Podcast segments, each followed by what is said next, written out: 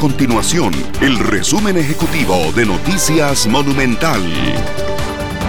Hola, mi nombre es Fernanda Romero y estas son las informaciones más importantes del día en Noticias Monumental.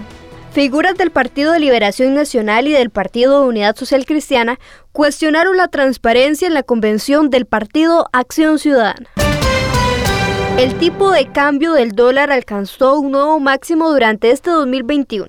Según el Banco Central de Costa Rica, el precio de referencia se ubicó en 625 colones, mientras que la ventanilla de bancos comerciales alcanzó los 631 colones.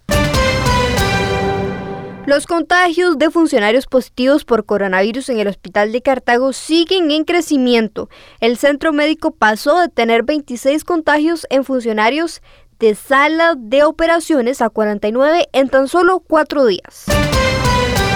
El Tribunal Supremo de Elecciones confirmó que más de 153 mil personas podrán votar por primera vez en las elecciones nacionales del 2022. Estas y otras informaciones usted las puede encontrar en nuestro sitio web www.monumental.co.cr. Nuestro compromiso es mantener a Costa Rica informada. Esto fue el resumen ejecutivo de Noticias Monumental.